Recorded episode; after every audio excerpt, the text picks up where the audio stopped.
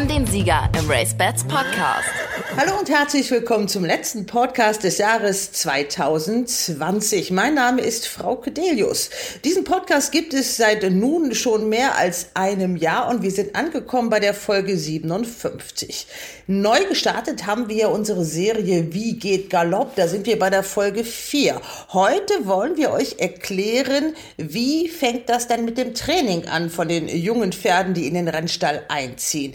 Wir beschäftigen uns mit dem Pre-Training, aber auch das Thema Tierschutz spielt an dieser Stelle schon eine große Rolle. Denn es gibt neue Leitlinien für die Haltung und für die Nutzung von Pferden und die beschäftigt natürlich auch den Galopprennsport.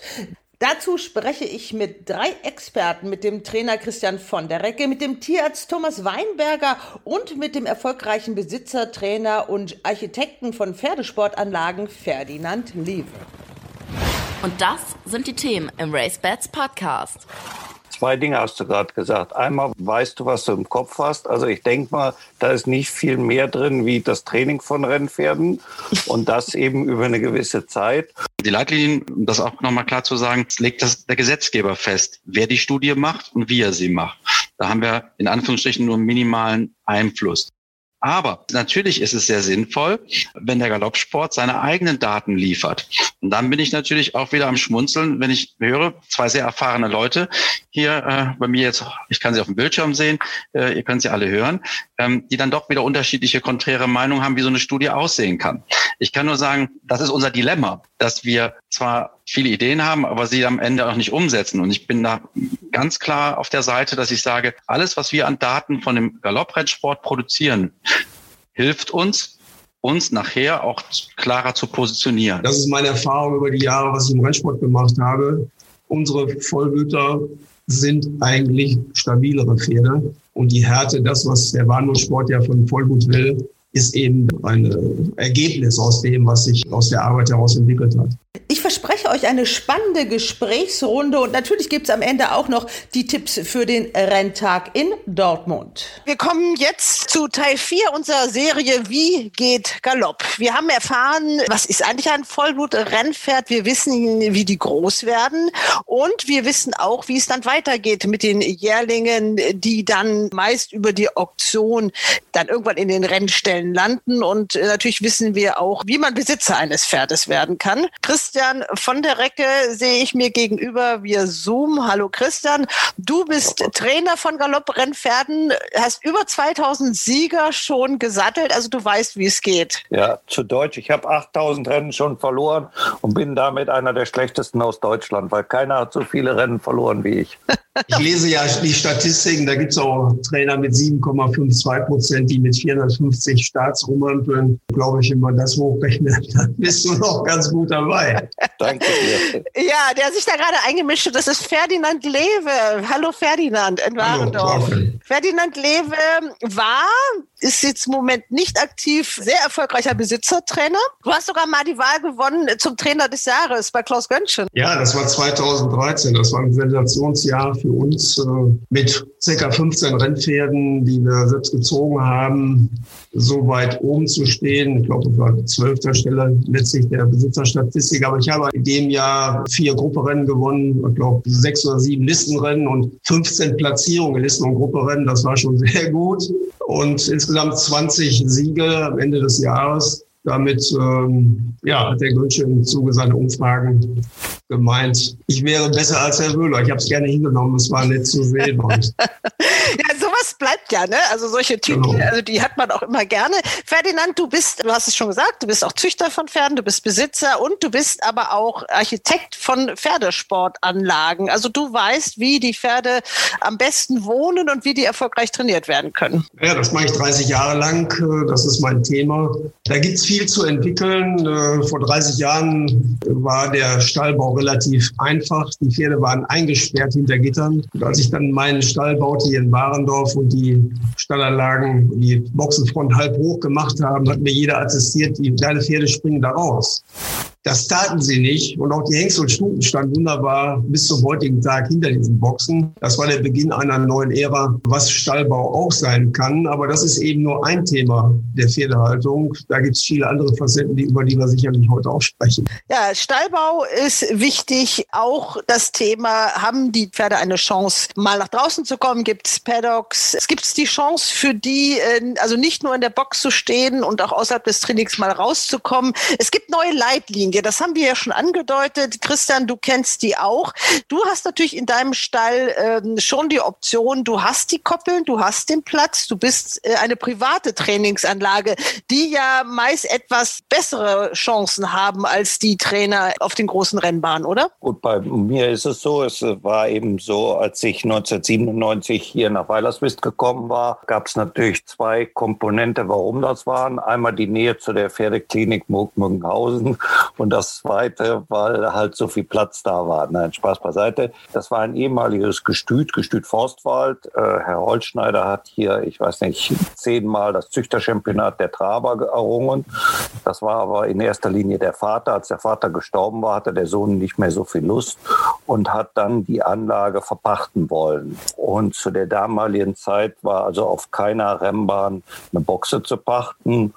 Und dann bin ich ins Boot gesprungen und habe die Anlage gepachtet und bin dort auch sehr glücklich und habe also, ich sag mal, 40 Hektar zur Verfügung und auch äh, 100 Boxen. Und weil es ja ein ehemaliges Gestüt ist, sind halt Paddocks und Koppeln damit bei. Und äh, die nutze ich auch sehr viel. Also jetzt im Moment ist es ganz extrem, dass wir also die Jährlinge, die jetzt kommen, morgens reiten, mittags auf die Koppel schmeißen und abends wieder reinholen. Und da die ja aus verschiedenen Gestüten kommen, wo sie sich kennen.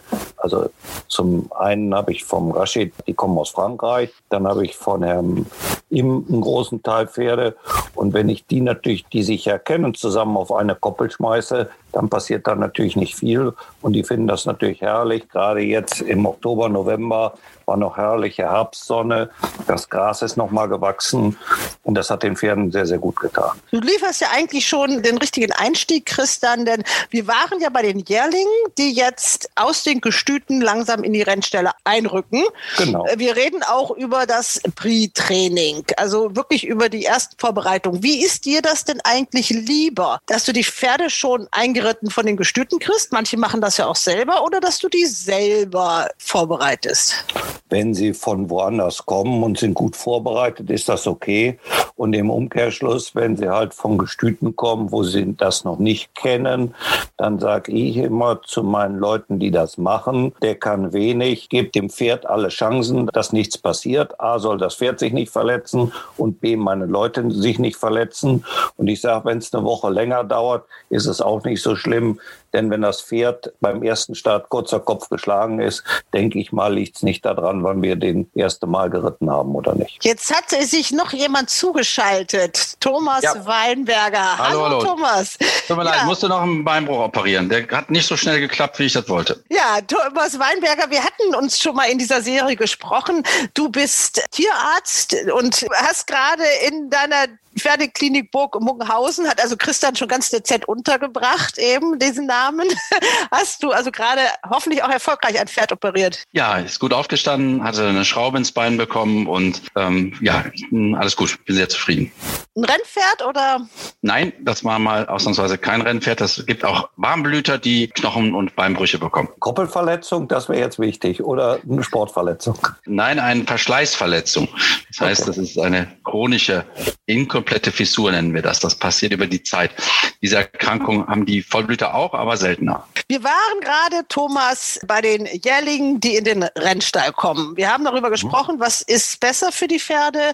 Das Pre-Training gleich im im Rennstall oder vielleicht doch auf dem Gestüt? Was meinst du als Tierarzt dazu? Ich glaube, die Örtlichkeit ist egal. Es kommt darauf an, wie es gemacht wird. Ähm, ich würde sagen, die Voraussetzungen müssen so sein, dass dein Pferd sich passend bewegen kann. Das heißt, es gibt Gestüte, die das nicht bieten können. Es gibt Rennställe, die es nicht bieten können, weil wir müssen ja gerade dieses Pre-Training so machen, dass man die Bodenverhältnisse, die Auslauf hat, den Koppel hat, das Paddock hat. Wir können eben nicht einfach sagen, der Ort bestimmt das Geschehen, sondern die Art und Weise, wie die Verhältnisse vor Ort sind. Ferdinand, du hast auch viele Optionen äh, bei dir in Warendorf. Du bist aber auch ein Mann und deswegen bin ich auch froh, dass du dabei bist, der natürlich auch aus dem Warmblutsport kommt. Du kannst das auch so ein bisschen miteinander vergleichen und du hast, glaube ich, auch versucht am Anfang ein paar Sachen anders zu machen, oder? Als der normale Galoppertrainer. Ja, der Warmblutsport ist natürlich beim Einreiten der Pferde etwas anders zur Hand. Äh, wir sprechen von, von Longieren oder der Warmblut, der Reiter spricht vom Longieren. Die Pferde werden longiert und werden vorbereitet. Ich habe das früher auch so gemacht, äh, bin so angefangen und habe den Pferden eigentlich relativ viel Konditionen zu Anfang beigebracht, was man eigentlich gar nicht so braucht. Was viel wichtiger ist, dass die Pferde lernen, mit der Hand des Reiters klarzukommen und äh, auf die Hand des Reiters zu reagieren. Das ist natürlich äh, zu Anfang eben in der Form möglich, oder wir haben es so gemacht, dass wir in Form einer Doppellonge die Pferde sehr schnell eingewöhnt haben, dass sie ähm, mit einem Reiter dahinter in der Doppellonge, als wenn sie gefahren werden, für circa 14 Tage lang äh, auf dem Reitplatz äh, durch Wald, Feld und Flur äh, ge, sagen wir mal, gefahren wurden, sodass sie selbstständiger wurden. Und das halte ich für eine ganz wichtige Ausgangsbasis. Sie konnten was mit dem Maul, mit dem Zügel anfangen und lernten sich also zu biegen, zu bewegen. Also da sind die Bäume, jeder Baum, der da stand, äh, wurde umrundet.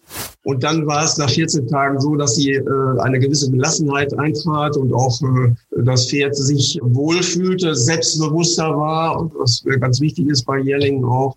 Und dann war das Reiten, wie es üblich ist, wo wir in der Boxe aufgestiegen sind, links und rechts rum in der Boxe rumgeritten sind und dann vielleicht am, sofort am nächsten Tag dann mit Führpferd bei uns in der Reithalle jeden Jährling wunderbar bewegen konnten, weil der Reiter oben drauf hatte eine gewisse Sicherheit, er wusste, hatte ein bisschen was in der Hand und das Pferd hatte äh, durch seine Gelassenheit äh, sich sehr schnell daran gewöhnt und das war sehr einfach. Das ist für Jährlinge meiner Ansicht nach eine ganz gute Maßnahme. Sie werden nicht so stark, wenn ich sie ständig trabe, galoppiere, wie im, im Reitsport, sondern wenn ich sie einfach nur fahre und bewege und äh, selbstständig mache, dann ist das eigentlich für alle Parteien, Reiter und den, der das Pferd als solches ungefährlich und äh, viel effektiver. Aber man muss die Voraussetzungen für so eine Art von Training haben, Christian. Du machst es sicherlich etwas anders, oder? Nein, im Grunde genommen auch so. Wir longieren die Pferde, gewöhnen sie dann an den Sattel, dann an den Reiter.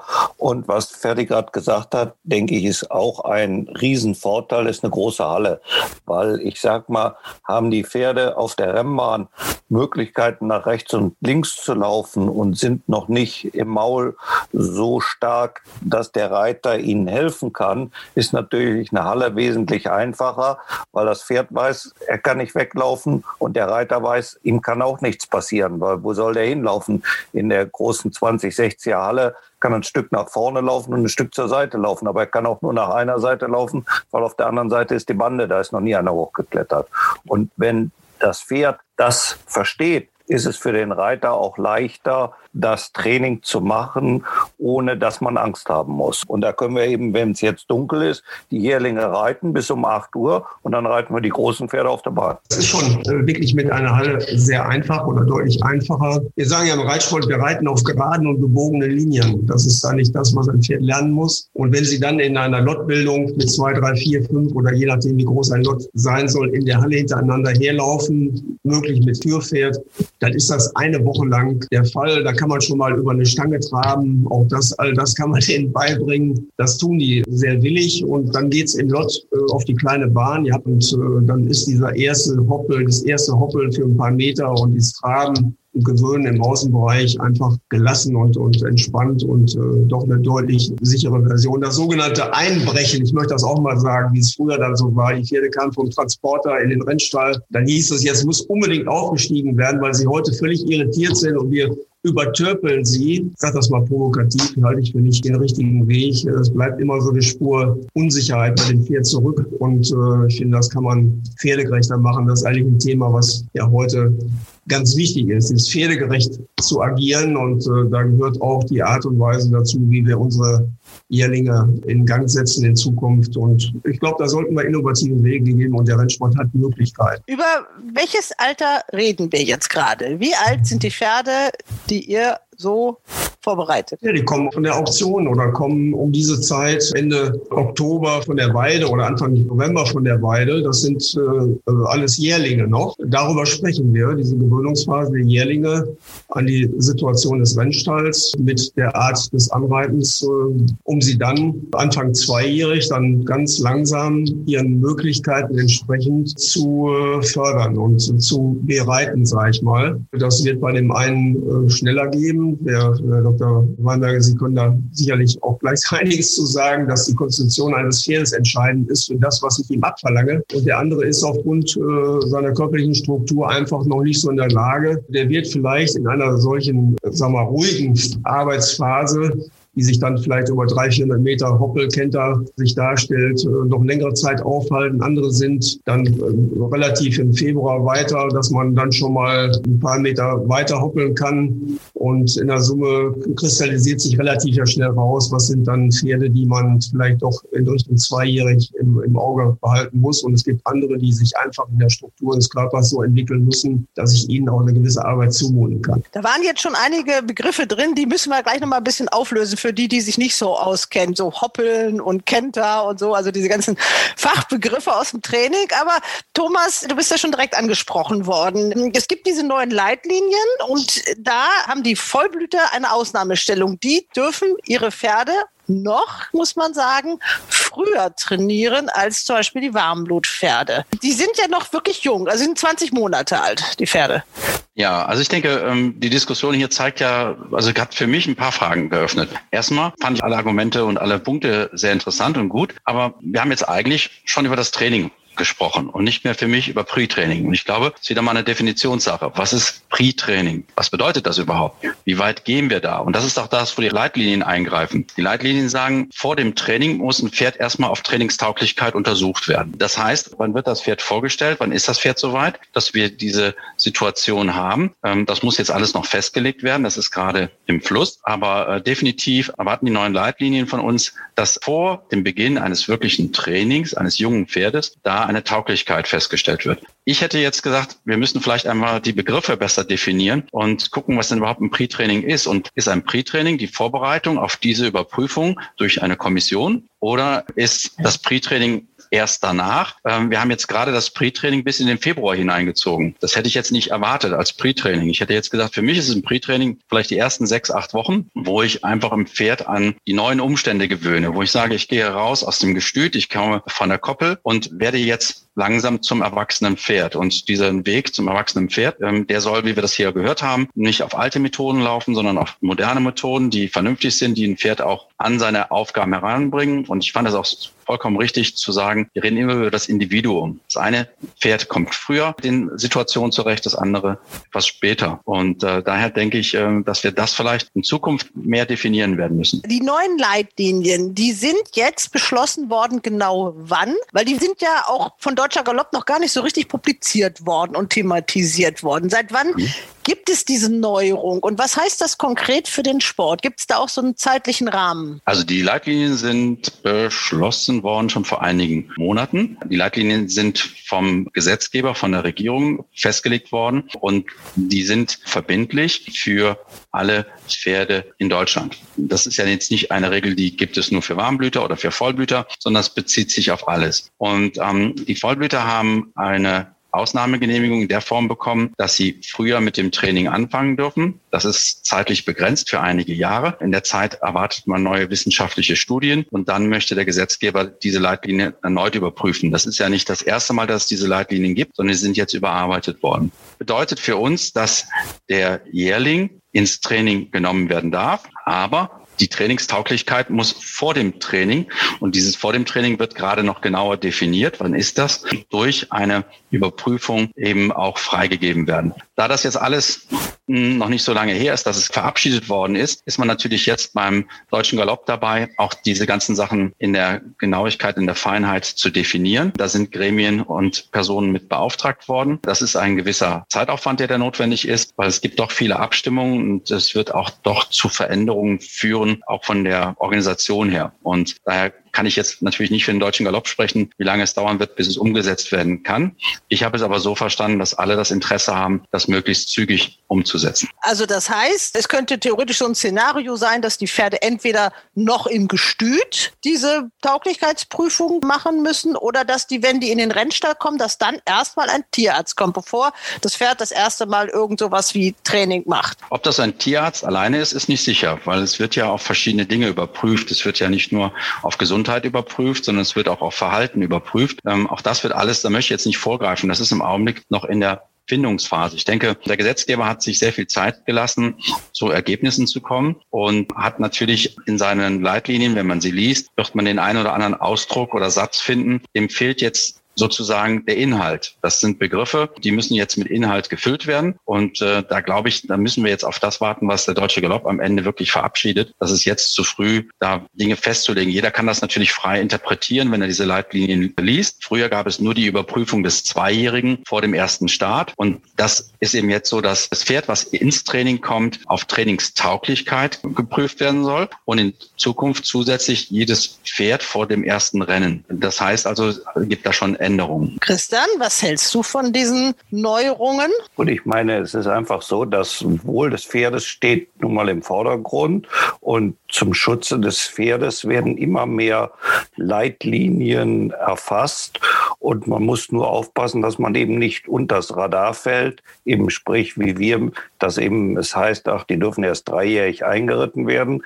Dafür ist ja unser Verband da und wir müssen sicherlich uns verändern, anders denken und Kompromisse eingehen, ob Thomas, wir das wollen oder nicht. Thomas, du hattest ja schon in einer anderen Folge, als es um das Vollblutpferd an sich ging, wirklich gesagt, es reicht nicht zu sagen, wir haben das jetzt so lange schon gemacht. Wir haben Nein. ein geschlossenes Gestütsbuch seit so und so lange, wir haben hunderte Jahre Erfahrung. Äh, das reicht jetzt alles so nicht mehr. Das ist äh, vielleicht nicht ganz richtig ausgedrückt. Wichtig ist, dass nicht wir als Verband Deutscher Galopp oder der Galoppsport, ich bin ja nicht Teil des Verbandes, als äh, ich bin zwar Mitglied, aber jetzt nicht in einer führenden Rolle, aber letztendlich ist es ja so, dass wir unsere Traditionen haben und Traditionen sind was Gutes. Traditionen werden aber auch immer wieder mal überprüft, ob die Traditionen auch auf dem Stand der Wissenschaft sind. Und jetzt ist es eben so, dass die Wissenschaft sich nicht immer deckt mit unseren Vorstellungen der Tradition. Und das dritte Problem ist, dass es nicht für alles schon Wissenschaft gibt. Und dann sind wir auf der Ebene der freien Meinung und der Emotionen. Und das ist im Augenblick so ein bisschen das Feld, wo wir uns hauptsächlich bewegen, dass viele eine Meinung haben, aber es wenig Wissenschaft gibt. Deswegen hat auch der Gesetzgeber festgelegt, dass jetzt in den nächsten fünf Jahren eine wissenschaftliche Studie erarbeitet werden muss, die diese offenen Fragen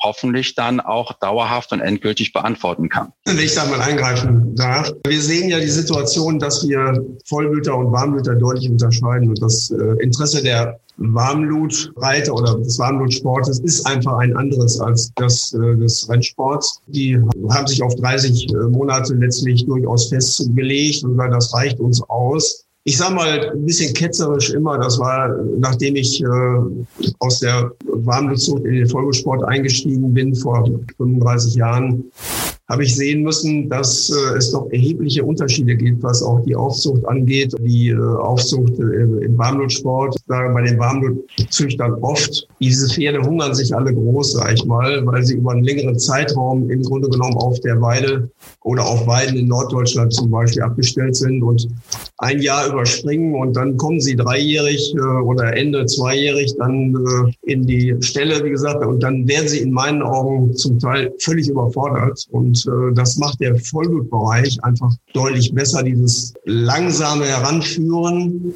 eines Jährlings an eine Belastung. Und ich, wenn ich das mal definiere, warum das notwendig ist, dann ist es aus meiner persönlichen Erfahrung, dass ich durch früheres Händeln eines jungen Pferdes dieses Pferd insgesamt in den Sehnenstrukturen und auf den, auf den Beinen einfach stabiler mache und ihm eine, eine Möglichkeit gebe, in diese Arbeit, in diese Belastung hineinzuwachsen und dadurch stabil zu werden. Die Erfahrung ist, ich habe es früher als Reiter mit Vollmüttern gemacht, habe ich gedacht, dann fangen wir mal zweieinhalbjährig an. Diese Pferde haben unendlich lange gebraucht, bis drei, vierjährig, um eine gewisse Stabilität zu bekommen. Und dann war es immer noch fraglich, ob, sie, ob es Rennpferde würden. Deshalb ist es einfach wirklich notwendig gewesen. Ich habe es so aus dem Vollbereich auch ersehen können, dass eine ruhige, ordentliche, gleichmäßige Belastung entsprechend den Möglichkeiten des Pferdes ein Pferd in sich deutlich stabiler macht. Und bei Warmblutpferden, wie gesagt, würde ich das ähnlich sehen, wenn die durchaus auch früher gleichmäßig und ruhiger, ich sag das mal, in Arbeit genommen sind, bewegt werden, sage ich mal, gezielt bewegt werden, würden viele Pferde deutlich stabiler sein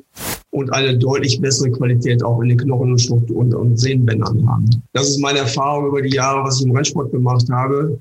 Unsere Vollblüter sind eigentlich stabilere Pferde und die Härte, das, was der Bahnhofsport ja von Vollblut will, ist eben ein Ergebnis aus dem, was sich aus der Arbeit heraus entwickelt hat. Thomas, Ferdinand spricht jetzt von seinen persönlichen Erfahrungen, ja. aber es fehlt der wissenschaftliche Beweis, oder? Das ja. müsste jetzt wissenschaftlich bewiesen werden. Ich fand das die Ausführung sehr gut und ich finde, die haben auch mal sehr gut beleuchtet, dass das auch ein Argument von mir ist. Das Problem ist, hier kämpfen ja in Anführungsstrichen manchmal Seiten, Argumentblöcke gegeneinander, die sagen, das eine ist richtig, das andere ist falsch. Und ich glaube, das hier war ein sehr gutes Beispiel dafür, um die beiden Blöcke mal zu vermischen und zu sagen, die Wahrheit ist nicht auf der einen oder auf der anderen Seite. Letztendlich, ja, das Individuum bestimmt, was es kann oder was es nicht kann. Das ist wichtig, nicht die Gruppe, sondern das einzelne Pferd das einzelne Vollblutpferd oder das einzelne Warmblutpferd. Aber wichtig ist mir auch gewesen, äh, was der Lewe gesagt hat, nämlich, dass wir die Situation haben, es wird ja immer gesagt, dass der Vollblüter ein besonderes Skelettsystem hat und dadurch frühreif ist. Das hat die Wissenschaft bis heute nicht bewiesen oder hat sogar eher das Gegenteil bewiesen. Aber umgekehrt bedeutet das für mich auch, und das unterstreiche ich, was Sie gesagt haben, so wie ein junger Mensch, der in,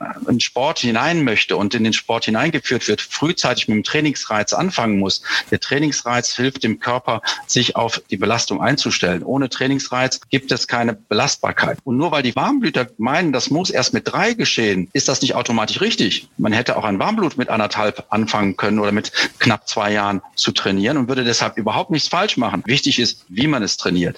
Die Belastung muss passend zur körperlichen Fähigkeit sein, zur körperlichen und geistigen Fähigkeit. Und die Tatsache, dass immer gesagt wird, ja, weil das beim Warmblut so ist, ist das alles so automatisch, muss das so beim Vollblut sein, sage ich umgekehrt. Warum kann das Warmblut nicht theoretisch früher anfangen? Weil ich glaube, es würde das auch ohne weiteres besser hinnehmen. Und da bin ich voll bei Ihnen, Herr Lewe, mit dem Argument, dass der frühe Trainingsreiz passend zum Pferd immer was Positives ist. Ich habe aus verschiedenen Jahrgängen auch aus meinen Vollblutstuten Warmbblutpferde, also Vielseitigkeitspferde gezogen und habe Beispiele gemacht, die sind also mit meinen Vollblutjährlingen groß geworden. Ich habe einen Jährling gehabt, der hieß äh, Frenkel, der natürlich nach First Selection, der hieß natürlich Frenkel, der, nach dem Anfangsbuchstaben des Vaters. Den habe ich mit den Jährlingen trainiert. Der ist als Jährling mit den Vollblutjährlingen ins Training gegangen. Der hat die gleiche Aufbauarbeit gemacht. Den habe ich dann allerdings im zweijährig im Sommer nochmal auf die Weide gestellt, habe ihn im Herbst äh, runtergeholt, habe ihn knapp dreijährig äh, wieder reiten lassen dabei. Dann ist er verkauft worden. Dann kam natürlich die Röntgenuntersuchung und so weiter. Und ich habe noch nie ein Pferd gehabt, noch nie, der so klasse Röntgenbilder hatte, dass die Leute gesagt haben, ist ja unglaublich. Was hat der für Röntgenbilder? Wie klar und strukturiert war das alles, was wir da gesehen haben? Das habe ich an anderen Beispielen nochmal wiederholt und gesehen, dass auch diese Pferde erstens mental eine ganze Menge mehr gelernt haben.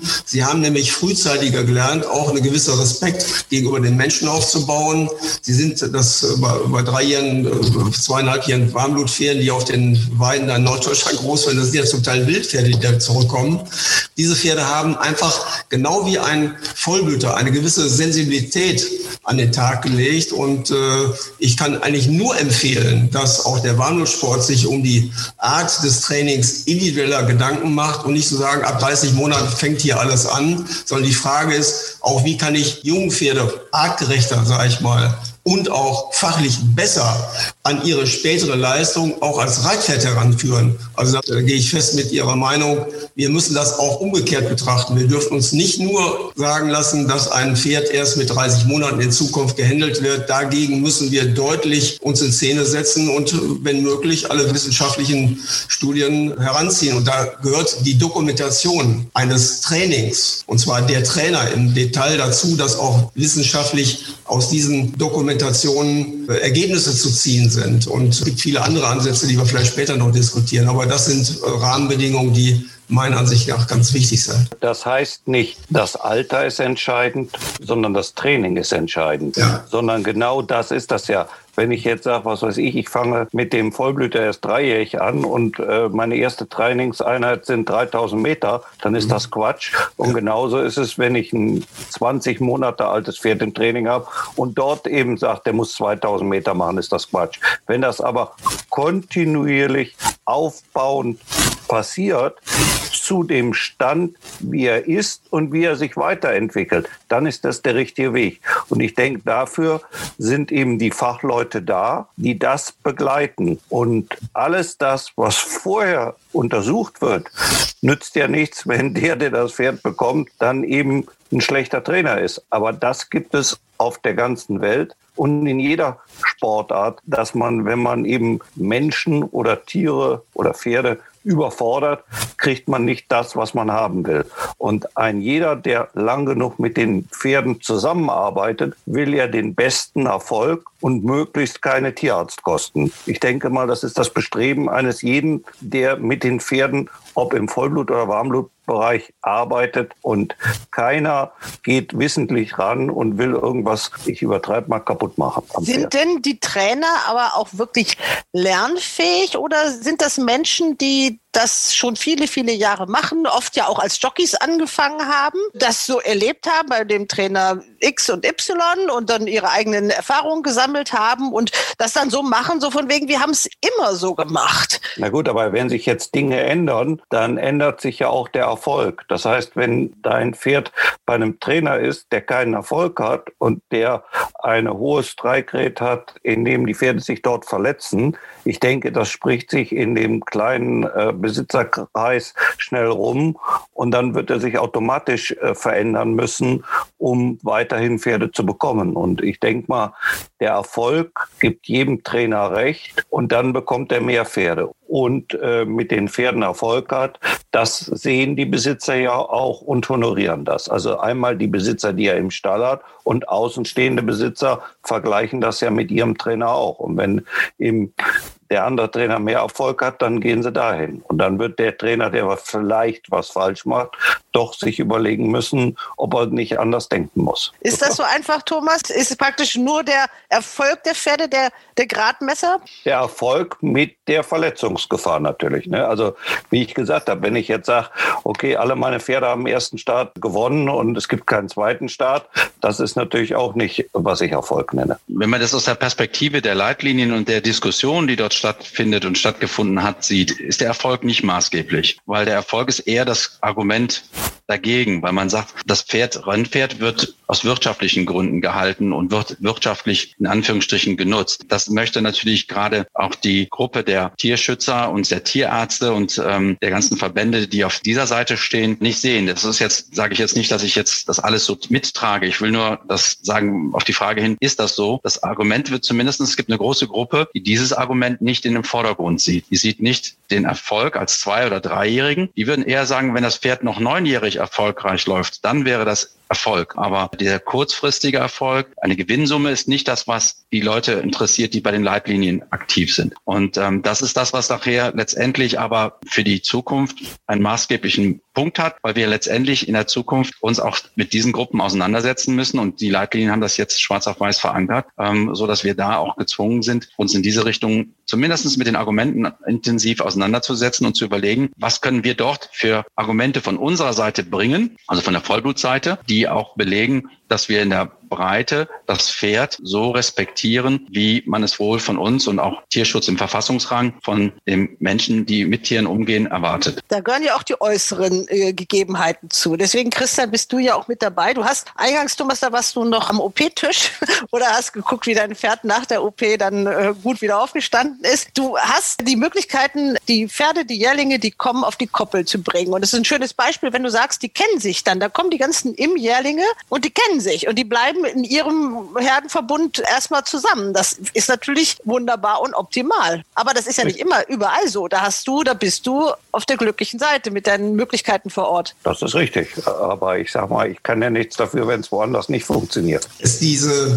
Strukturen, über die wir sprechen, ist ja ein, nur ein Passus von dem. Ich sage mal Licht, Luft und Bewegung. Wir haben jetzt gerade über Bewegung gesprochen und da müssen wir ganz viel dokumentieren, um das auch klar zu machen, warum wir Pferde so trainieren. Aber was Herr Dr. Wein Lemberg sagt, wir müssen gegenüber den Tierschützern das gesamte Tierwohl im Auge behalten. Und das ist natürlich die Unterbringung, das Händeln der Pferde und auch das artgerechte Halten während der Zeit, wo die Pferde dann in den Turnierstellen sind und oder Reitstellen sind oder auf den Rennbahnen in den Rennstellen sind. Und ähm, da muss man sagen, ich glaube, das sind Dinge, wo wir im Rennsport nicht überall, da ist der Christian sicherlich einer derjenigen, der viele Möglichkeiten hat, aber es sind andere, die es eben nicht so haben. Beispielsweise die Rennbahn, ich sag mal Köln und Co., wo trainiert wird. Da sind Pferde natürlich in Stallanlagen untergebracht äh, und äh, sind natürlich wunderbar trainiert und werden wunderbar täglich äh, zumindest ausgeritten.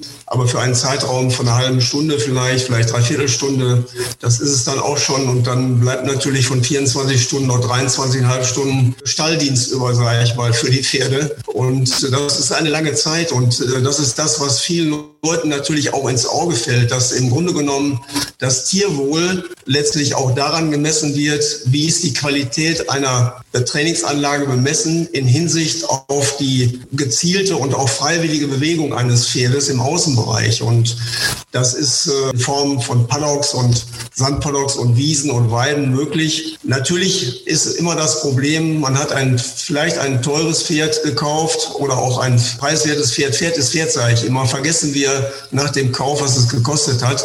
Aber letztlich äh, bleibt eine große Gefahr, dass dieses Pferd sich durch eine Bewegung, durch das freie Bewegen, äh, sich verletzen kann. Ob ich es in der Boxe einschränken kann, das erleben wir ja auch. Auch da passieren entsprechend äh, Unfälle.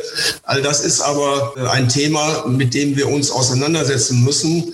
Eine doch freiere Art der Bewegung der Pferde außerhalb des Trainings, sag mal, zum Entspannen. Also das ist ein wichtiges Thema und auch die Stallhaltung unter Aspekt Licht und Luft so zu bemessen, dass wirklich ein Pferd artgerecht zu halten ist, wo man wirklich sagen, da kann ich ein Pferd einstellen und da muss ich sagen, ist doch in vielen Stallbereichen erheblicher Nachrüstungsbedarf, wenn nicht sogar Neubaustrukturen vonnöten, wenn man dem nachkommen möchte, was wir in Zukunft für unsere Pferde brauchen. Möglichkeiten, dass ausreichend die Boxen belüftet werden durch Außenklappen und Strukturen, dass entsprechend mindestens äh, ein Achtel der gesamten Grundfläche auch an Lichtflächen da sind, sodass auch Tageslicht in die Boxe fällt, sodass auch das Pferd das Gefühl eines Tagesablaufes hat und dass das Volumen eines Stelle so gemessen ist und so zu äh, be- und entlüften ist, dass diese Ammoniakstrukturen sich aus den Boxen heraus bewegen können, dass man äh, einem Pferd auch ein Schlafen in einer Boxe zumuten kann. Ich darf nur mal eine ganzen kleine Geschichte erzählen. Als ich damals das Gestüt Schlender anbaute und der Meier zu Düte noch der Herrscher aller Reusen war und ich damals durch einen Wettbewerb den Auftrag bekam, das Gestüt neu zu bauen und ich ihn dann fragte, na, wie sollen wir denn die Boxen gestalten und wie wollen wir das machen, da hat er mir eins gesagt, wissen Sie was, Herr Liebe, wir bauen das so und Sie entwerfen das so, dass Sie eine Nacht in der Boxe liegen können, auf dem Einstreu des Pferdes und haben am nächsten Morgen keinen dicken Schädel. Das hat mich als junger Architekt nachdenklich gestimmt, habe gesagt, er hat völlig recht. Also einer der wichtigsten Dinge ist die Erhaltung der Gesundheit der Pferde. Das fängt sehr früh an. Das zieht sich jetzt in unserem Thema natürlich bis in die Rennstelle. All das ist ein ganz wichtiges Thema, was wir ernst nehmen wollen. Und wenn wir äh, uns mit den anderen Fraktionen derer, die den Pferdesport ja generell verteufeln, auseinandersetzen wollen, dann müssen wir unsere Schulaufgaben gemacht haben und einfach die Möglichkeiten für unsere Pferde in optimaler Weise bieten. Oh, da kommt eine Menge Arbeit auf den deutschen Galopprennsport zu. Christian hört ganz interessiert äh, zu ich, gerade du bist Opfer gewesen. Ich muss das jetzt leider hier mal ansprechen, dieses fürchterlichen Films von einem Pferd, wie hieß das nochmal? Aspantau war es, glaube ich. Aspantau, ne? ja. Aspantau. Da war ein Kamerateam bei dir, das wirklich versucht hat, alles also alle diese Vorbehalte, die man gegen den Rennsport hat, da hat man natürlich bei dir versucht, genau das so darzustellen. Also es entsprach nicht den realen Verhältnissen. Du hast ja die Koppel, das haben wir gerade besprochen. Man hat ja wirklich noch das Licht ausgemacht, hat gesagt, es stehen die armen Pferde im Dunkeln. So ist es ja auch nicht. Und man muss auch mal positiv sagen, dass eher Profis immer am Start sind. Dass also die Pferde, die Galopprennpferde von Profis vorbereitet werden, von ausgebildeten Trainern und auch von Reitern, die ihren Job verstehen. Anders als manchmal im Bahnblutbereich. Erfolgreich. Das muss man auch mal positiv feststellen. Du warst also Opfer dieser Kampagne und dieser Film hat dem deutschen Galopprennsport, glaube ich, extrem geschadet. Weil wirklich da dieses Vorurteil bedient worden ist, die wollen mit ihren Pferden ja nur Geld verdienen und dafür ja, werden die halt in kleine Boxen gesteckt und trainiert und sonst interessiert die Galopprennsport-Leute das alles überhaupt nicht. Der Rennsport muss sich gegen solche Vorwürfe ja wehren. Und wir haben gehört, es gibt ja auch Ställe, wo es nicht optimal ist. Wo fangen wir denn jetzt da an, Christian? Gut, ich meine, bei mir war es ja ganz extrem. Die hatten sich gemeldet, hatten gesagt, sie kommen vom NDR, sind von Herrn Darboven geschickt so ungefähr und wollten so einen Pausenfüller haben. Und die waren zwei oder drei Tage da und wir haben denen also alles Positive gezeigt. Und ich sage mal, wenn die Pferde auf der Koppel waren, hatten die nicht gefilmt. Und als die Pferde rein waren, haben sie die leeren Koppeln gefilmt und haben zum Beispiel gesagt, ah, da steht kein Pferd auf der Koppel. Und ganz extrem war, dann sind wir aus dem Stall gegangen. Ich weiß nicht, das war im März, haben das Licht ausgemacht. Und dann hat er gesagt, ja, jetzt machen wir noch so eine Frequenz. Die gehen jetzt nach Hause. Dann haben sie gesagt, da stehen den ganzen Tag drin. Also das war natürlich alles verdreht worden. Und da die sich als freundliche Kameraleute ausgegeben haben, bin ich da gar nicht auf die Idee gekommen, die halt eine ganz andere Intuition und Gedankengang hatten. Aber man denkt halt für den Galopprennsport und denkt, okay, zeig ihnen all das Gute. Und wir haben also auch alles gezeigt, was wir machen, tun tun und alles freundlich, aber die haben natürlich das Unfreundliche gefilmt. Ne? Aber das ist das Problem, das der Rennsport hat. Und jetzt haben wir gerade von euch ja auch gehört, mein Gott, es gibt doch so viele positive Seiten. Also, dass die Galopprennpferde, Ferdinand, du hast es ja auch wirklich ausgeführt, dass die alleine, wie die aufgezogen werden, dass die ja schon ganz andere Voraussetzungen mitbringen, als du, wie hast gesagt, die, die Wildpferde von irgendwelchen Wiesen in Norddeutschland, die da irgendwo zwischen den Apfelbäumen gehalten werden. Wenn wir sehen, wie äh, exzellent der Vollblutsport Sport seine Pferde händelt in den Gestüten, das muss man deutlich sagen. Das, das, und sieht, wie die Fohlen, mit wie viel Liebe die Fohlen zur Welt gebracht werden, vom ersten Minute an gehändelt sind, geführt werden, ganz schnell lernen, sich an diese Hand seines Gestütsmeisters oder Mitarbeiters äh, wohlzufühlen und mit der Mutter auf die Weide gehen. Und wie man sieht, wie exakt die Boxen gesäubert werden. Ich habe nie, ob das eine alte oder neue Anlage ist, ich habe im Vollblutbereich immer super sauber eingestreute Stallbereiche gesehen.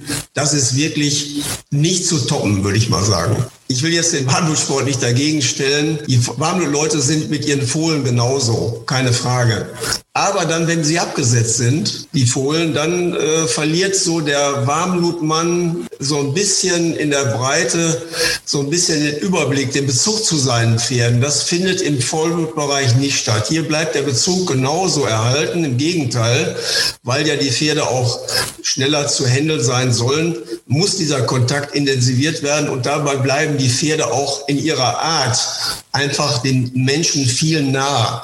Das ist ein Punkt, den ich Warmblutsport lieber sehen würde, wenn dieser Kontakt, dieser deutliche persönliche Kontakt in dieser Phase von Jährling bis zweieinhalbjährig nicht in dem Maße verloren ginge. Das ist natürlich im Vollblutbereich dann eben ein bisschen anders. Wir sehen sehr schnell, dass sie dann über die Auktionen vorbereitet werden. Naja, sie müssen erwachsener werden, schneller erwachsener werden, um äh, dann natürlich für den Markt da zu sein. Das ist nicht immer sicherlich für die Außenstehenden so akzeptabel, aber das ist der Markt letztlich. Äh, der Züchter investiert viel, viel Geld, investiert in teure Decktaxen und möchte seinen Fohlen und was er natürlich äh, entsprechend aufgezogen den Jährling dann äh, optimal vermarkten. Und wo er dann hingeht, das kann er nicht beeinflussen, aber in der Regel kommt er zu den Trainern, zu den großen Trainern, zu den kleinen Trainern, je nachdem, national, international. Und auch hier geht es eigentlich weiter. Auch in die Stallbereiche in der Sauberkeit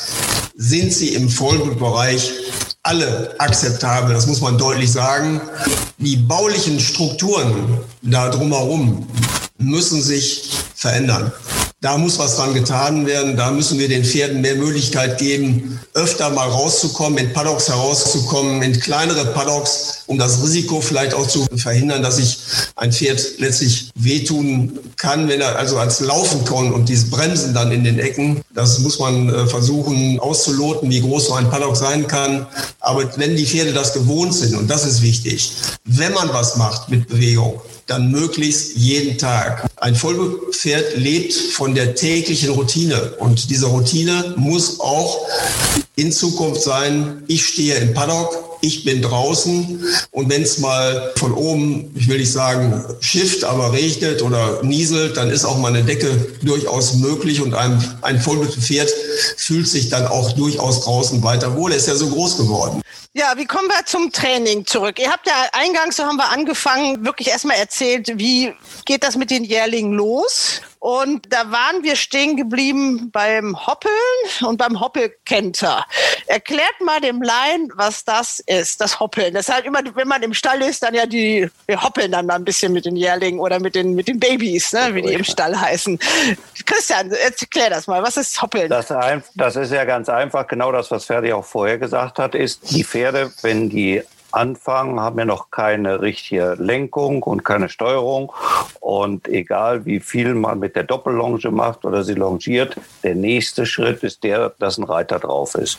Und dort muss alles relativ langsam vonstatten gehen, weil man ja nicht will, dass die Pferde unkontrolliert durch die Gegend laufen. Und äh, das nennt man dann eben Höppeln oder Kentern oder langsam oder was auch immer. Aber kein Training kann schnell beginnen, weil dafür fehlt einfach die Steuerung. Und erst wenn die Steuerung eingebaut ist, kann man daran denken, etwas mehr zu machen. Und in der ersten Zeit, ich sag mal von bis Weihnachten, ist das alles nur ein Gewöhnen von Sattel, Reiter und Umgebung. Und das wird erst nach Weihnachten kontinuierlich gesteigert.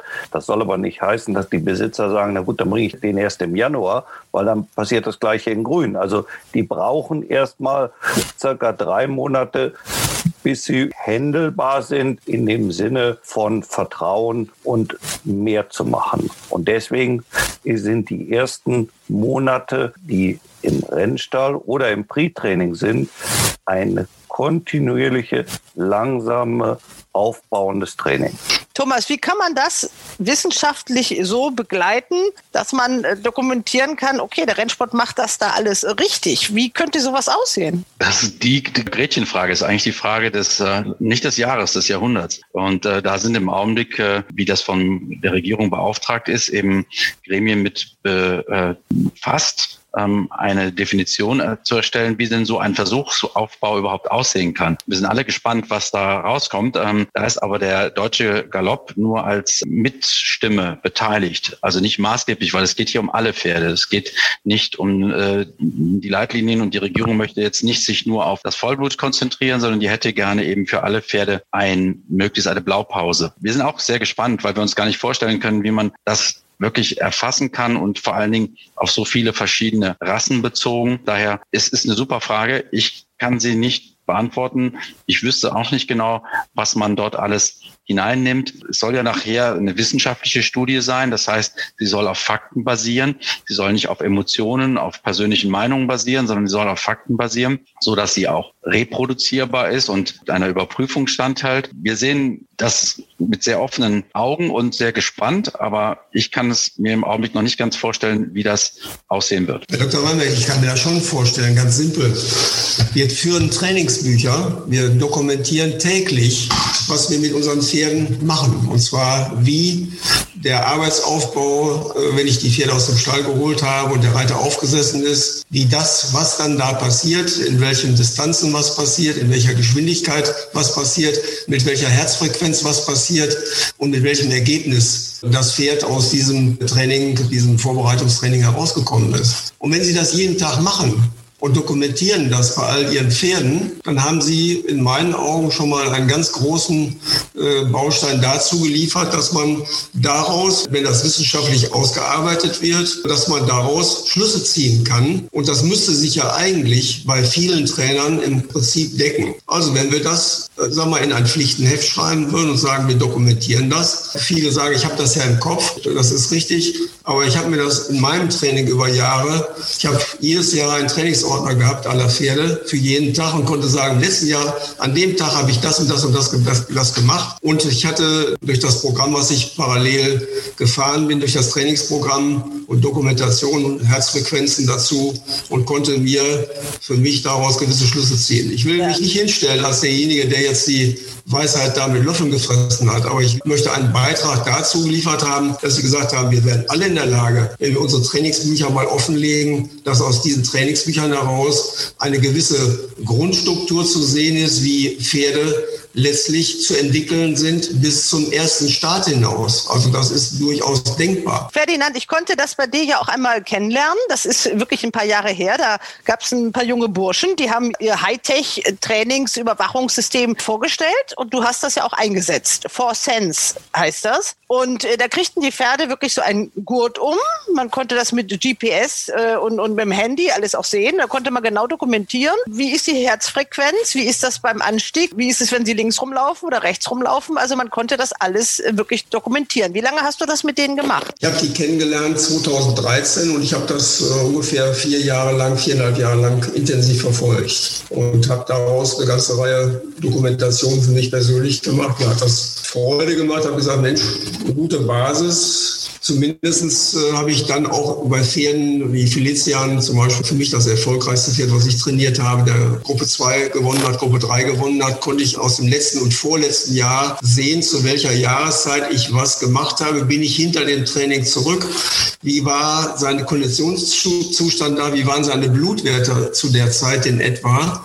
All, all das kann man dokumentieren.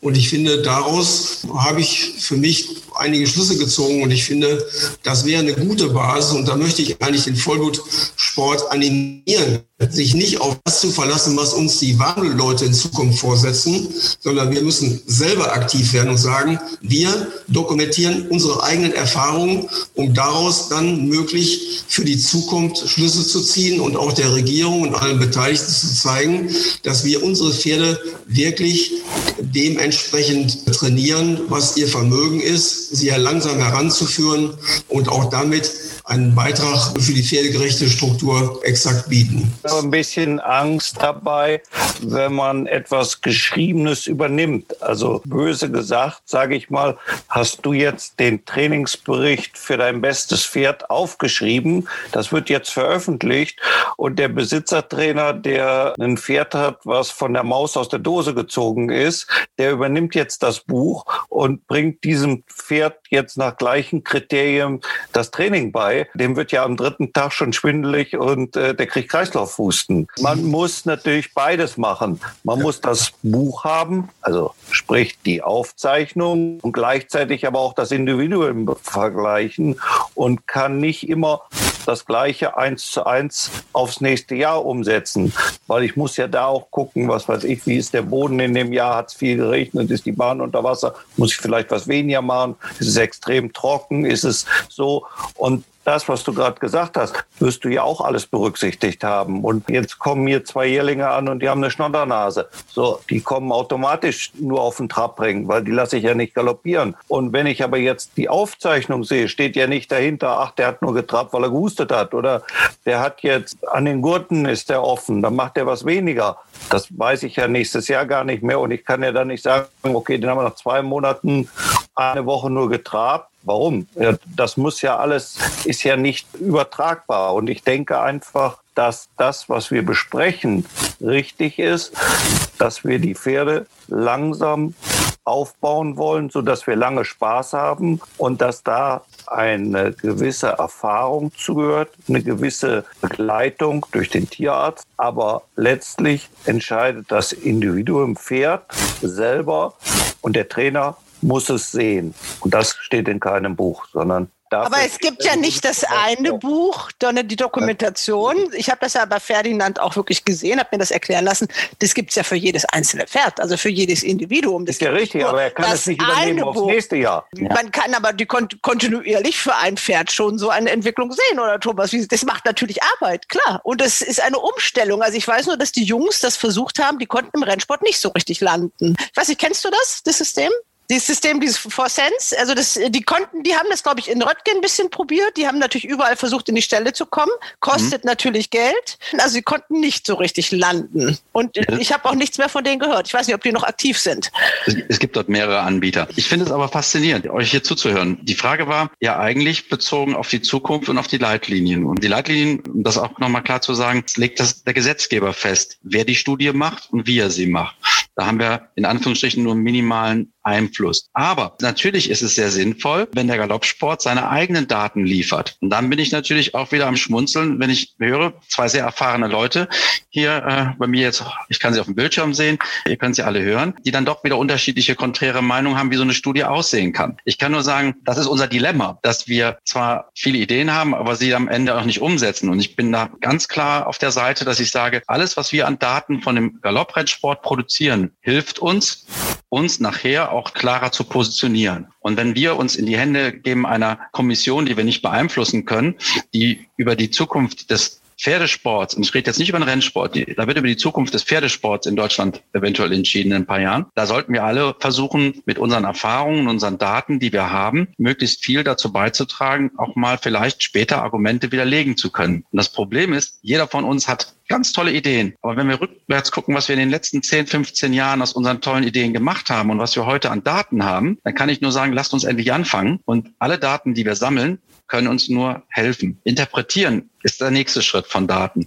Aber wenn wir keine Daten haben, dann können wir auch zum Stammtisch gehen und diskutieren. Nur damit überzeugen wir keine Wissenschaftler. Also so eine Datensammlung, sprich, dass man wirklich Messungen hat, dass man das dokumentieren kann, ist schon mal wichtig. Was auch immer. Wir haben zum Beispiel an Daten, was wir zur Verfügung haben, ist ja die Zweijährigen. Wir machen seit vielen, vielen Jahren die zweijährigen Untersuchungen. Das ist auch eine riesen Datenmenge, die man auswerten kann und über die man zumindest schon mal eine Report machen kann.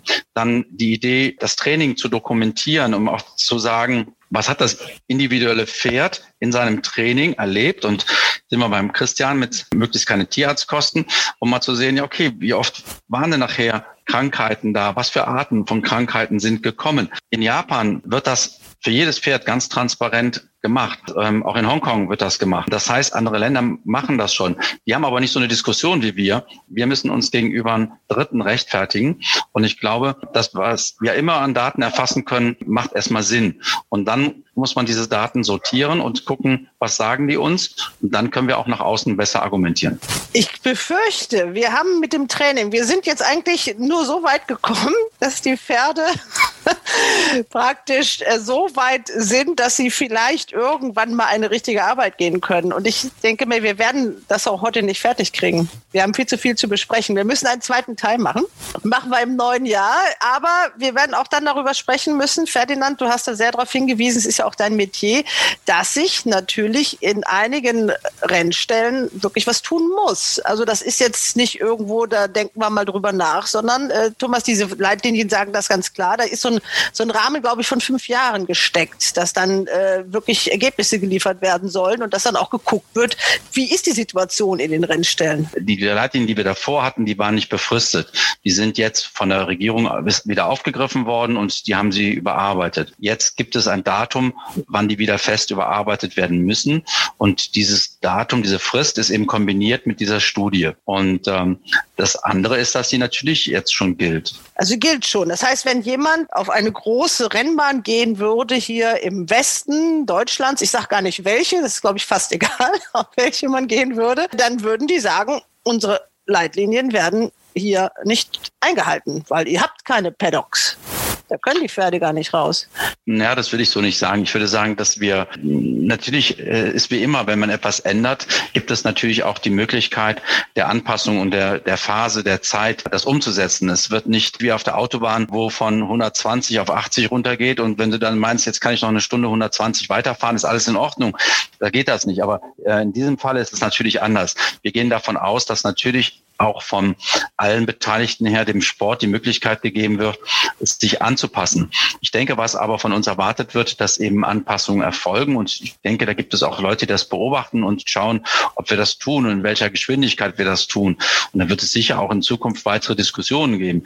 Ich weiß zumindest, dass der Deutsche Galopp sehr intensiv dabei ist, Lösungen zu kreieren und zu finden und sich auch mit den Leitlinien sehr intensiv auseinanderzusetzen, um daraus für die Pferde das Beste rauszuholen und für die Rennpferde das Beste rauszuholen. Aber ich glaube, wir müssen einfach schauen, was in den nächsten ein, zwei Jahren passiert. Und das wird auch von außen von anderen so beobachtet werden. Ich habe also schon gehört, dass die vom Veterinäramt auf einigen Rennbahnen waren und sich die Zustände angeguckt haben, nachgemessen haben und dass dort Handlungsbedarf gegeben ist. Und dass auch jetzt auf dieser Rennbahn, wo neue Boxen gebaut werden, die nur genehmigt werden, wenn sie die Maße bzw. die Norm entsprechen, die in den Leitlinien vorgelegen sind. Wie ist denn die Norm, Ferdinand? Also es spielt sich letztlich zwischen 12, 12,5 Quadratmetern um bis 13 Quadratmetern ab in der Größenordnung mindestens. Ich meine, viele Boxen im, im Vollblutbereich sind in, auch in den alten Stallungen nicht so klein. Das muss man schon sagen. Auch früher hat man den Pferd durchaus Qualität geboten. Aber sie sind einfach zu dicht gebaut. Das muss alles offener werden. Pferdegerechter heißt Kommunikation auch zwischen den Pferden und über die Stalltür hinaus. Dieses, dieses Gefühl, ich bin hier nicht alleine, das will ein Pferd schon spüren irgendwie. Dieses artgerechte Halten ist wichtig. Darüber müssen wir reden. Wir müssen über das Training reden, über die Bewegung, über die Haltung, über das, was letztlich ein Pferd aus seiner Ursprungsstruktur, aber von der Steppe natürlich gewohnt ist, Bewegung, Luft und Licht natürlich in Maßen reduziert, keine Frage gezielt bewegt auf das, was ein Rennpferd macht, auf das, was ein Reitpferd macht. Aber wir müssen diesen Schritt machen. Da muss der Vollsport wirklich auch mit nach vorne gehen und nicht immer in dieser abwartenden Haltung stehen und sagen, wir warten mal ab, was andere machen. Warum können wir nicht endlich mal was machen, wo wir uns wirklich mal dokumentieren und sagen, wir haben einen deutlichen Schritt nach vorne gemacht? Das wäre für mich ein schönes Weihnachtsgeschenk, das mal beschließen könnten hier heute Abend. Aber wenn der Rennsport insgesamt darüber nachdenkt, dann wäre das auch schon ein tolles Ergebnis. Ja, das war ja schon fast das äh, Schlusswort von Ferdinand. Was uns hier alle verbindet, ist der Rennsport und dass wir äh, für den äh, Rennsport da sind und dass wir den Rennsport auch gerne in Zukunft weiter sehen wollen. Insofern würde ich sagen, wir passen alle gut zusammen. Viele Wege führen nach Rom. Die Frage ist, wer jetzt den Weg nach Rom definiert. Und es wäre schön, wenn es uns gelingt, dass wir da möglichst diesen Weg selbst definieren können und daran auch beteiligt sind. Und insofern, ja, gebe ich Herrn Lewe vollkommen recht. Es ist Zeit, dass wir nicht von anderen uns den Weg erklären lassen, sondern dass wir den Weg selbst gehen. Das wird schmerzhaft sein. Schmerzhaft bedeutet teuer, das kostet Geld, ähm, ist natürlich gerade nicht die beste Zeit. Das Jahr erlaubt sicher keine Sprünge in finanzieller Sicht, aber andersherum kann es auch nicht das Argument sein für die Zukunft. Ähm, das ist, wird uns von außen klar gemacht, dass das Argument nicht die Bremse ist, sondern ja, um mit Christians Worten zu sprechen, Gas geben und gucken, dass es funktioniert. Und das wird leider von uns gefordert werden in einer Zeit, die uns ähm, im Augenblick noch lang erscheint, aber ich glaube, die ist deutlich kürzer, als wir glauben. Christian, ich lade mich jetzt bei dir ein, komme zum Training und wir machen dann den Podcast über das Training von Pferden nochmal vor Ort und ich gucke mir das dann alles an und du erklärst das, dann hören wir die Pferde, die hören wir schnauben, wir hören die trappeln, weil wir sind ja heute nicht so weit gekommen, aber ich glaube, wir haben so viel zu besprechen gehabt und wir werden da noch dranbleiben. Also das Thema Tierschutz wird uns noch weiter beschäftigen. Ich sage jetzt erstmal herzlichen Dank in die Runde. Ja, anschließend gehen wir zum ja. Thomas Kaffee trinken. Ja, machen mache ich gerne. Ich bin da weißt du, wofür eine Klinik gut ist. Ja. Kaffee trinken. Obwohl wir haben auch Kaffee, sag das jetzt nicht. Ja, da sprechen wir nochmal drüber. Okay, also Anfang des Jahres ist gebongt. Dann für unseren nächsten Podcast bleiben wir dran an diesem Thema. Und ich wünsche euch eine schöne Zeit, schöne Weihnachtstage, wie auch immer die aussehen werden. Und bleibt vor allem alle gesund. Danke ja, ebenso. euch. Danke. Ja. Danke auch. Ebenso. Okay. Frohe Weihnachten. Ja, ja. ciao, ciao. Ciao. Die Wetttipps im Race Bats Podcast. Ja, wir kommen zu unseren Wetttipps für Dortmund und dazu begrüße ich in der Runde Ronald Köhler. Hallo Ronald. Hallo zusammen. Christian Jungfleisch. Hallo Christian. Ja, hallo. Und David Connolly Smith. Hi David. Hi, der Chris Scott aus München. Eure Winterwett-Challenge. Ich will euch ja nicht so quälen, jedenfalls zwei von euch nicht so sehr. ähm. ja. Jetzt habe ich keinen einzigen Sieger getippt. Ronald, und du? Ja, ich leider auch nicht. Mir ist es furchtbar peinlich, aber es lässt sich leider nicht im Moment nicht ändern. Ich sehe Christian in der Mitte zwischen euch beiden und der Grün ist ganz zufrieden. Ich finde das sehr amüsant, muss ich ganz ehrlich sagen.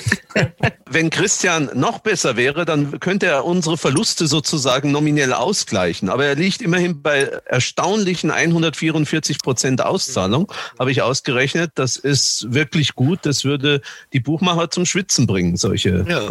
Ich wette leider meine Tipps selbst mit ein bisschen Geld. Das ärgert mich besonders. Ne? Christian, du hattest zweieinhalb Siege, hast du gesagt. Genau, also ich habe ja vier Pferde mir rausgesucht und ein Ersatzpferd. Mein Ersatzpferd hat gewonnen, das war Sander Light, aber den habe ich ja dann nicht genommen im Endeffekt. Und dann mein Freund Zenit hat gewonnen. Und das finde ich immer ein Genuss, dem Pferd zuzuschauen. Für 17, man schwitzt, oder für 1,7, man schwitzt ganz schön, weil der kommt immer von ganz weit hinten. Und William Monchiel hat Nierdam ins Ziel gebracht. Du hast es jetzt sehr galant ausgedrückt, ins Ziel gebracht. Also das geht doch schön an. Ja, das geht gesperrt. auch eleganter. Ja. Ja. Es ist dafür, glaube ich, vier Wochen gesperrt wieder, ne? Ja, er hat einmal zu viel, glaube ich, geschlagen und hat Mülheim ja auch schon zu viel geschlagen, als er mit Kupi geschlagen war. Das hat sich jetzt alles ein bisschen summiert. Okay, ihr Lieben, also ihr habt eine neue Chance. Wir haben wieder Rennen in Dortmund am Sonntag und wieder Renntitel. Ja, ich habe eben auch schon mal so ein bisschen geguckt. Ich bin ja Thomas Mann-Fan, also deswegen kommt man natürlich relativ schnell darauf, wo der Zusammenhang da ist. Wir haben sechs Rennen, alle im Zeichen der Literatur, bis auf natürlich die Viererwette wieder und das letzte Rennen. Das erste Rennen 11.25 Uhr, das Leo-Nafta-Rennen. Wird der so ausgesprochen? Ja. ja. Der eifernde Jesuit aus dem Zauberberg. Also, das Leonafta-Rennen. Ihr müsst wieder Sieger finden. Jeder darf drei Tipps abgeben. Das ist das erste Rennen um 11.25 Uhr am Sonntag. Wer möchte in diesem Rennen tippen? Ich möchte gerne anfangen. Es ist ja eigentlich nie gut, im Trend hinterherzulaufen. Aber dass am letzten Sonntag fünf Toto-Favoriten bei sechs Rennen gewonnen haben, das hat mir schon sehr zu denken gegeben. Und deswegen will ich es heute mal geradeaus angehen und entscheide mich als erste Siegwette für die Nummer 9 Chaperon aus dem Stall von Marcel Weiß. Der war zuletzt mit Andy Helfenbein Dritter hinter Wikileaks und knapp drei Längen hinter Bergadler, der am letzten Sonntag souverän gewonnen hat. Diesmal Martin Seidel im Sattel. Die Quote wird nicht hoch sein, aber vielleicht kann ich ja mit ihm mal den Bock umstoßen und einen Sieger treffen. Hat noch jemand was in dem Rennen? Ich wollte Shrubland tippen, aber ich habe von anderer Seite gehört, ich soll das lieber nicht tun. Na, aber es ist ein sehr, es ist ein dunkles Pferd drin. Das ja. ist der fünfjährige Wallach Lauberhorn Rocket aus dem Stall von Erte Kurdo mit Delosier. Das ist eine gefährliche Angelegenheit. Das ist ein Ex-Fairhofer, ist ein ausgewiesener Steher und war in England schon zweifacher Sieger auf Polytrack. Die mit der Marke 58,5 Kilo GAG, das könnte schon äh, machbar sein und könnte dafür sorgen, dass ich wieder keinen Sieger treffe. Christa, du hältst dich da raus in diesem Rennen? Ich halte mich jetzt raus, weil Ronald quasi das kopiert hat, was ich sagen wollte. Aber ich musste den Herren den Vortritt lassen. Also für mich kommen in dem Rennen auch nur die Nummer 9 Chaperon in Frage und halt der England-Import Lauberhorn Rocket, der hier auch gut untergekommen zu sein scheint. Aber schwer zu sagen. Schrapland noch kurze Erwähnung. Das letzte Mal war, war der mit Erlaubnisreiter unterwegs, heute wieder fünf Kilo mehr hat das noch ein bisschen schwerer. Aber das sind gute Tipps von Ronald und ich denke, damit kann er den Bock umstoßen. Vielleicht, ja, ja, hoffen wir mal. Und vielleicht noch eine kleine Erwähnung, äh, die Nummer 10 Königstern. Ein Dreijähriger aus dem Stall von Stefan Richter mit Wladimir Panov, frischer Sieger in einem Ausgleich 4 über Whisky Train in Dresden auf Gras, aber im letzten Winter schon einmal auf Sand hinter Orihime platziert gelaufen. Also das könnte vielleicht das dritte Pferd für die Dreierwette sein. Dann machen wir weiter mit dem zweiten Rennen. Lodovico Santembrini Ronald, komm. Wieder Zauberberg. Wieder Zauberberg, genau. der, der Humanist. Elf Pferde sind dabei. Wer hat da einen Siegtipp? Ich hat, hat, Christian geht vor, bitte. Nein, nein, David, wenn du einen hast, dann mach du zuerst. Das ist eine totale Außenseite natürlich. Eine Stute Mathilde Bay mit Cecilia Müller im Sattel für Frank Fuhrmann. Der Fuhrmann-Stallform ist nicht so toll wie vor einigen Wochen, aber trotzdem, diese Stute ist im Gewicht sehr stark runtergekommen. Und ich meine, die hat in dieser Klasse eine sehr gute Chance. Okay. David, dann gehe ich es gegen dich. Ja, ich habe ich erwartet, ja. Wahrscheinlich aber, erfolgreich, ja. Aber, aber, mit einem Pferd, das ich eigentlich gedacht habe, dass du das nehmen würdest, weil du den das letzte Mal empfohlen hast. Das war Nero de Avolo. Ja, der, der ist auch kommt, nicht schlecht gelaufen. Ne? Der kommt aus dem Fuhrmannstall, ja. hat nur gegen Zenit verloren und Zenit hat danach nochmals sehr leicht gewonnen. Hm. Also wenn ich mir jetzt das Feld hier anschaue, ich kann mir eigentlich hier nur Nero der Avolo als Sieger vorstellen, eventuell mit Abstrichen nochmal compulsive, aber ich glaube jetzt nicht, dass der jetzt zweimal hintereinander gewinnt. Also ich nehme als ersten Tipp für mich, mhm. für diesen Renntag die 206 und vielleicht wird der Mathilda B. dann Zweiter. Ne? Auch wenn ich damit jetzt überhaupt keinen Punkt gut machen kann gegenüber Christian, ja. ist Nero de Avolo auch mein zweiter Siegtipp. Ja. Ich sehe es auch so, der Gegner ist compulsive, der hat in gutem Stil zuletzt gewonnen, äh, hat drei Kilo Aufgewicht dafür gekriegt und ist auch im letzten Winter auf Sand in Dortmund sehr gut gelaufen. Das kann also auch noch mal gehen. Aber die beiden letzten Grasbahnformen von Nero de Avolo sind einfach stark. Und ich glaube jetzt mal an ein bisschen Formkonstanz auch im Fuhrmannstall und mache da auch meine Siegwette drauf. Rennen Nummer drei, Thomas Buddenbrock Rennen. Ja, ich gehe wieder mit einem Formpferd. Ich mache meine dritte Siegwette im dritten Rennen und nehme die Nummer 11 Sussex Solo. Der kam bei den letzten Sandbahnstarts jeweils angeflogen. Das könnte doch auch mal reichen für ihn hoffe ich. Ja, ich habe auch lange an Solo gedacht, vor allem mit Essie Weismeier, die ich gern wette für ihre Mutter. Aber ich habe Hot Hannah gesehen, die mir schon wegen des Namens gefällt natürlich. Und äh, ich habe gesehen, die sind im gleichen Rennen gelaufen. Das letzte Mal sind mehrere dieser Fälle alle gegeneinander gelaufen. Und Hot Hannah jetzt mit äh, Sean Byrne im Sattel steht deutlich günstiger im Gewicht. Hat sogar ein bisschen Aufgewicht für Sean Byrne. Äh, kann dieses leichte Gewicht doch nicht. Aber trotzdem, ich glaube, Hot Hannah mit dem günstige Gewicht ist vielleicht möglich, dass er Sussex Hollow jetzt mit diesem Gewichtsunterschied schlagen kann. Und sie, meine ich, diesen Stute. Ne? Das ist eine sechsjährige Stute. Genau. Christian, hast du in dem Rennen was oder nein, lässt du die nein, beiden mal so? Sind, das sind aber beides gute Tipps, bin ich ganz ehrlich. Ich habe mir drei Pferde angekreuzt in diesem Rennen. Das ist, ist Patty Patchy 301 und halt 308 Hot Henna und 311 Sussex Solo. Das sind meine drei Pferde in diesem Rennen. Und beide wurden ja von meinen Kollegen aus München erwähnt, außer Patty Patch. Und da haben sie, denke ich, schon gute Chancen. Vielleicht noch ein ganz kleiner Hinweis für eine höhere Quote auf die Nummer drei Ninara. Die ist jetzt bei der Besitzertrainerin Svenja Winter. Sie kam von Toni Potters und lief beim ersten Start für die neue Besitzerin und Trainerin im Mittelfeld als Riesenaußenseiterin gar nicht so schlecht. Diesmal Patrick Gibson im Sattel, der nach 42 Versuchen in diesem Jahr immer noch auf seinen ersten Sieg wartet, der ihm von Herzen zu gönnen wäre. Ob das jetzt mit Ninara klappt, das wage ich zu bezweifeln. Aber so ganz schlecht ist die Stute nicht gelaufen und man darf nicht vergessen, noch unter der Regie von Toni Potters hat sie bei den Meetings in Hamburg und in Baden-Baden erstaunliche Leistungen gezeigt. Also so ganz aus der Welt finde ich Ninara auch nicht in dem Rennen. Wir kommen zum vierten Rennen. Das ist das Dortmunder Weihnachtsgeldrennen. Das ist ja interessant. Gibt es im Dortmund Weihnachtsgeld? Vielleicht von diesen Geldern, was es vom Land äh, Nordrhein-Westfalen gab. Aber wenn ich die Notierung sehe, steckt es da nicht drin. Es ist die 20.000 Vierer, bitte. Deswegen heißt das Rennen so. Okay, also nicht ja. kein Weihnachtsgeld für die Aktiven. Wäre auch zu schön ne? gewesen. Ja, genau. Ja, Christian, hast du da jetzt was? Du hast erst oh. einen Tipp.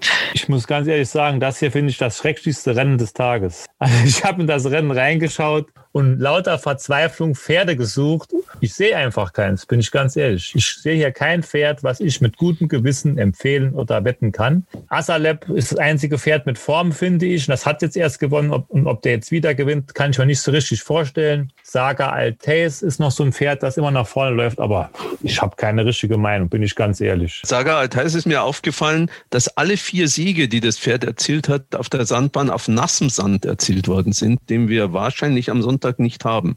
Meine, kann trotzdem natürlich nach vorne laufen, das ist keine Frage, aber das ist schon auffällig. Aber, aber der habe, David hat doch dazu ja, eine Meinung, oder? Ich habe eine Meinung zu diesem Rennen, ja. Und zwar ein ganz anderes Pferd, aber von einem Trainer und einem Jockey, der schon erwähnt wurden, alle beide, Wovchenko, der Trainer, und Sean Byrne, der Jockey, Kinetic Cross. Du musst das Pferd auch kennen, Ronny, der war doch in München, glaube ich, am Anfang, ne? bei Glanz, ne? ja, ja. ja, ja. Und jetzt ist es weil Wovchenko sucht immer die Form, sucht sein Rennen, aber steht nach alter Form unglaublich günstig im Gewicht hier. Und ich hoffe, dass, dass er das endlich beweisen kann, dass er die Marke kann. Sean Byrne haben wir gesehen, der reitet gut. Also der gefällt mir sehr, der Junge. Ja, der Kinetic Cross ist sehr interessant in dem Rennen. Das Problem könnten die 1700 Meter sein. Das ja, ist ihm möglicherweise zu weit. Er hat im letzten Winter in Deauville den Chantilly in schwereren Rennen im Mittelfeld keine so schlechte Form gezeigt auf ja. äh, Sand und auf Polytrek, glaube ich. Das war schon ganz gut, aber das war auch über 13 und 1500 Meter. Also wenn er über die 1700 Meter käme, dann ist er ja. wirklich interessant. Ja, also ich hoffe es in jedem Fall. Also das ist dein Siegtipp, David. Kinetic ja, ja, genau. Ich weiß nicht, ob er in Deutschland überhaupt auf Sand gelaufen ist. Das habe ich nicht gefunden. Aber wie gesagt, in Frankreich bestimmt. Und äh, wie Ronny sagt, die Formen waren da nicht so ganz schlecht. Dann hatte David also seine drei Tipps schon platziert. Ronald auch schon. Also sind wir... Nur der Meister muss kommen. Der Meister, genau. Der, der Meister aus, der Meister aus Queersheet. Der Meister aus Queersheet, genau. So, so werden wir ihn künftig nennen. Ja, ja, übertreib's mal nicht. Da ist direkt alles vorbei. Rennen Nummer 5 ist dann deins, ne? das Thomas-Mann-Rennen natürlich. Das musste jetzt ja auch mal kommen. Ja gut, da muss ich ja hier einen nehmen jetzt. Das Rennen ist ja jetzt, wundert mich, dass von euch niemand in dem Rennen angreift, ist ja ein dreijähriges siegloses Rennen. Für mich laufen nur die Pferde mit den Nummern 1, 2 und 3. Alle anderen Pferde sind für mich hier, kommen auf keinen Fall in Frage. So, man kann jetzt ein bisschen rätseln. Gewinnt Big Ben Haber, der bei seinem ersten Start am Toto sehr tief stand und direkt Zweiter war, sehr stark gelaufen ist, war damals schon vor Lex Loser, der damals Favorit war. Nur jetzt, Lex Loser steht bei Sean Byrne im Sattelsitz, sechs Kilo besser als beim letzten Start. So, es ist die Frage, wie hat Big Ben Haber sich durch das Debüt noch gesteigert? Aber der junge Ire gefällt mir sehr gut im Sattel. Der reitet wirklich super und deswegen gehe ich auch mit Lex Loser, obwohl er zuletzt schon chancenlos war gegen Big Ben Haber, aber sechs Kilo und dieser junge Mann im Sattel, der gefällt mir richtig gut. Ich hoffe, dass der andere Holländer sich nicht zu stark verbessert hat. Also die 502 nehme ich. Hat noch jemand Meinung? Zu dem Rennen? Wenn ich nicht meine äh, Sieger schon verschossen hätte, wäre ich Christians Meinung. Ich glaube ja. auch, dass er diesmal vor ich Big auch. Ben Haber ist. Und Big Ben Haber muss man auch sehen, das war so ein Gamble vor vier Wochen. Das möchte ich auch erst mal sehen, wie das beim zweiten Start aussieht. Ja. Lex Luce wäre auch mein Tipp gewesen, aber ich glaube, dass er nicht viel zahlen wird. Nee, das stimmt. Ja, Christian äh, ist dann, aber wie gesagt, wenn die ganzen Favoriten immer vorne sind, dann muss ja, man die ja auch nehmen. Ne? da kann man lange nach den großen Außenseitern suchen. Ja, dann haben wir noch Rennen Nummer 6. Christian, du bist noch mal dran. Jutta. Ja, genau. Jetzt habe ich einen Außenseiter. Amadeus Wolf Thon habe ich mir rausgesucht. Ist ein elfjähriger Wallach. Ist also ein Oldie, aber der, der ist wirklich Wahnsinnspferd. 2019 drei Siege in Frankreich, 2018 drei Siege, 2000 17 4, 2016 vier Siege, alles in Frankreich in schweren Rennen. Das ist schon ein tolles Pferd. Der hat dieses Jahr so lange Pause gemacht wie noch nie. Habe ich mal extra nachgeguckt. Der hat ein Jahr quasi gestanden. Das hat das Pferd noch nie gemacht. Und es ist beim Peter Schmidt im Stall gelandet, war vorher in Frankreich stationiert. Naja, gut, die Formen dieses Jahr sind jetzt nicht so überragend, aber hat immerhin in Frankreich Geld verdient. Rechnerisch ist die Marke von 64,5 Kilo zu hoch ist meine Meinung. Und er trägt noch ein halbes Kilo mehr Gewicht. Aber es laufen hier nur sieben Pferde. Ich kann mir gut vorstellen, dass er auf diesem Boden zurechtkommt. Startbox 1, Form Jockey im Sattel, bisschen höhere Quote. Deswegen versuche ich es hier mal mit Amadeus Wolf Thon. Ja, läuft das allererste Mal überhaupt in Deutschland. Genau. Das ist natürlich der große Unbekannte. Bei dir natürlich nicht, weil du die Rennen in Frankreich ja sicherlich auch verfolgst, Christian, oder? Ja, ich habe den schon gekannt, das Pferd. Also ich kenne das schon lange. Hat, war vorher bei Carina Fey auch im Training und davor noch. Der war schon überall. Also, dann fasse ich nochmal zusammen für den Wettzettel. Im ersten Rennen greift Ronald gleich an mit der 109 Chaperon. Im zweiten Rennen gibt es gleich drei Tipps. Also jeder versucht sich da, wobei sich zwei auf ein und dasselbe Pferd geeinigt haben, nämlich auf die 206 auf Nero de Alvolo und das sind Christian und Ronald. Und David geht dann mit der 210 Matilda Bay. Im dritten Rennen gibt es auch zwei Tipps. Einmal die 308 Hot Hannah und von David ist die, auch weil der Name so schön ist. Und die Nummer 311 Sussex Solo von Ronald. Im vierten Rennen dann Kinetic Cross von David. Im fünften Rennen setzt Christian auf Lex Luthor. Und im sechsten Rennen auf Amadeus Wolf Tone. Ein Pferd, das das erste Mal in Deutschland läuft, aber in Frankreich schon sehr, sehr erfolgreich war. Ja, wir sind gespannt. Wie viele Siege hast du jetzt insgesamt schon getippt, Christian? Du weißt das sicherlich aus dem Stand. In unserem kleinen Winterwettspiel.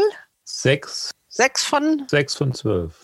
Sechs von zwölf, nicht schlecht, oder? Der Meister aus Queersheet kann man ja, da. Genau. also das Mitspielen und Nachtippen lohnt sich auf jeden Fall. Ihr müsst dann, liebe Zuhörer hier vom RaceBets Podcast, ohne unsere Wetttipps über die Weihnachtstage kommen. Also Mülheim und dann am 27. Äh, der Renntag in Dortmund.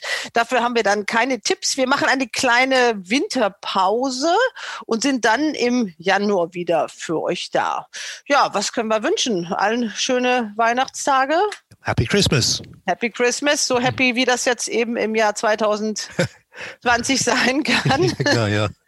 Bleibt gesund, das ist das Allerwichtigste und ich hoffe, wir sehen uns dann und äh, wir hören uns dann in alter Frische wieder. Macht's alles Gute und alles Gute. Ja. Alles ciao, Gute. Ciao. Ja, ciao, ciao, ciao, ciao, ciao, ciao. Hals und Bein.